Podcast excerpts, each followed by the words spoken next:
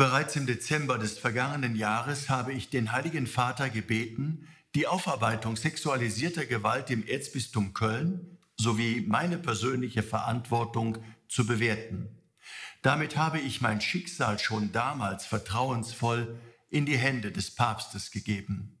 Die unabhängige Untersuchung sexuellen Missbrauchs hat hier im Erzbistum im Nachgang zu massiven Konsequenzen geführt. Der Papst hat jüngst auf das Gutachten und meine Bitte reagiert und zur Beurteilung der Situation und auch meiner Person eine apostolische Visitation angeordnet. Das ist ein direkter Auftrag des Heiligen Vaters zur Zusammenarbeit, den ich verantwortungsvoll begleiten werde. Ich habe großen Respekt vor der Entscheidung von Kardinal Marx, die er in diesen für die katholische Kirche schweren Zeiten als seine persönliche Konsequenz gezogen hat. In den vergangenen Monaten habe ich noch mehr Gespräche mit Betroffenen geführt.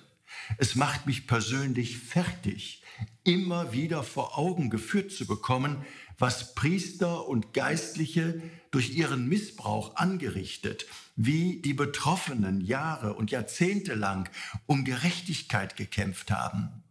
Meine, unsere Kirche war mehr darauf bedacht, den eigenen Ruf zu schützen, als die Betroffenen sexualisierter Gewalt zu hören. Ein Verrat am Evangelium. Das darf nie wieder so möglich sein. Hier ist eine Erneuerung vom Kern des Glaubens, vom Evangelium her notwendig. Als Bischof trage ich mit die Verantwortung, dass es anders wird. Mit allen Kräften will ich mich dafür einsetzen, dass die Aufarbeitung weitergeht und ich will die Veränderungen vorantreiben. Was ist bislang umgesetzt?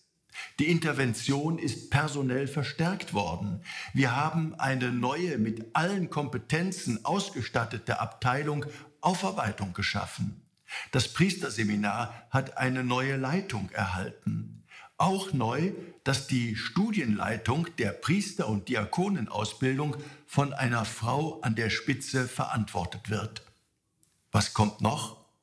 Wir werden einen Weg finden, wie wir mit anonymen Hinweisen geregelt und zum Besten der Wahrheit umgehen. Ein Hinweisgebersystem soll uns helfen, dass keine Beobachtung verloren geht und unabhängig gesichtet wird. Und ein großes Projekt. Wir haben jetzt verstanden, dass rechtliche Beurteilungen und Regeln die Grundlage bilden, aber wir müssen noch weitaus mehr tun. Wir müssen aufbrechen und uns einen neuen Verhaltenskodex des christlichen Miteinanders erarbeiten auf der Grundlage des Evangeliums. Wie wollen wir in Zukunft handeln? Nach welchen geistlichen und moralischen Maßstäben wollen wir gemeinsam unser Tun verantworten? Eine Erneuerung kann nur vom Kern her kommen, vom Evangelium.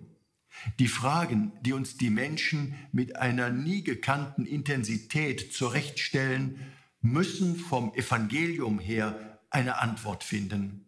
Ein Platz dafür ist sicher die weltweite Bischofssynode, die der Heilige Vater für die nächsten drei Jahre angesetzt hat. Diese Debatte ist auch dort richtig verortet, da wir eine Weltkirche sind. Hier in unserem Erzbistum werde ich als Bischof alles dafür tun, dass die Aufarbeitung weitergeht und ich und wir dem Auftrag Jesu gerecht werden, die Schwachen zu schützen und Missbrauch zu verhindern. Dafür will ich meine ganze Kraft einsetzen.